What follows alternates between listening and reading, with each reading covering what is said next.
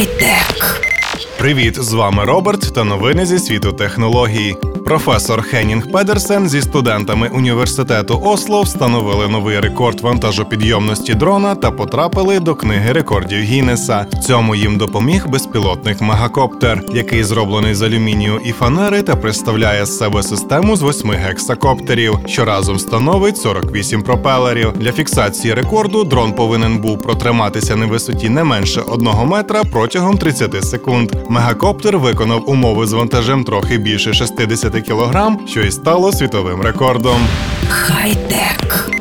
Mitsubishi Electric Corporation розробляє технологію радіозв'язку з багатопроменевим мультиплексуванням, яка буде націлена на використання в базових станціях покоління 5G. Швидкість передачі в такій системі може досягати 20 гігабіт за секунду, що майже в 60 разів швидше в порівнянні з сучасними базовими станціями, що використовують технологію MIMO. Як відзначають розробники, повністю цифрова обробка сигналів зажадає величезної кількості складних мікросхем з великим енергоспоживанням. Тому одним з практичних підходів є використання гібридної конфігурації, що буде об'єднувати аналогову та цифрову обробку. Втім, вимоги до пропускної здатності мереж зв'язку зростають з кожним роком, і Mitsubishi не збирається зупинятися на досягнутому. Паралельно ведуться розробки супершвидкісної технології, здатної подолати бар'єр в 20 гігабіт за секунду. Демонстрація такої системи запланована на 2018 рік, а практичне застосування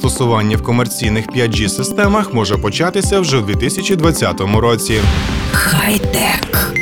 Компанія Microsoft провела конференцію для партнерів, на якій було оголошено про припинення розробки мобільної платформи Windows 10 Mobile, а також закриття лінійки смартфонів під назвою Lumia. Скоро компанія представить останню модель серії Lumia 650. А в майбутньому ми побачимо пристрої з x86 процесорами та десктопною версією Windows 10. Можливо, таким пристроєм стане Surface Phone або Lumia Phone X, про який ходило стільки чуток.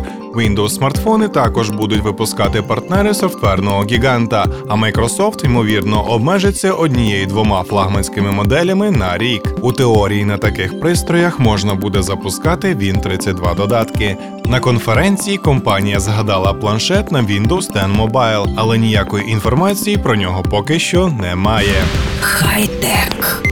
І наостанок лайфхак на сьогодні. Після приходу з вулиці в морозну погоду не спішіть витягувати свій ноутбук з рюкзака і дайте йому трохи побути в приміщенні. Це позбавить ваш пристрій конденсату або навіть можливої поломки. Бережіть свою техніку. З вами був Роберт.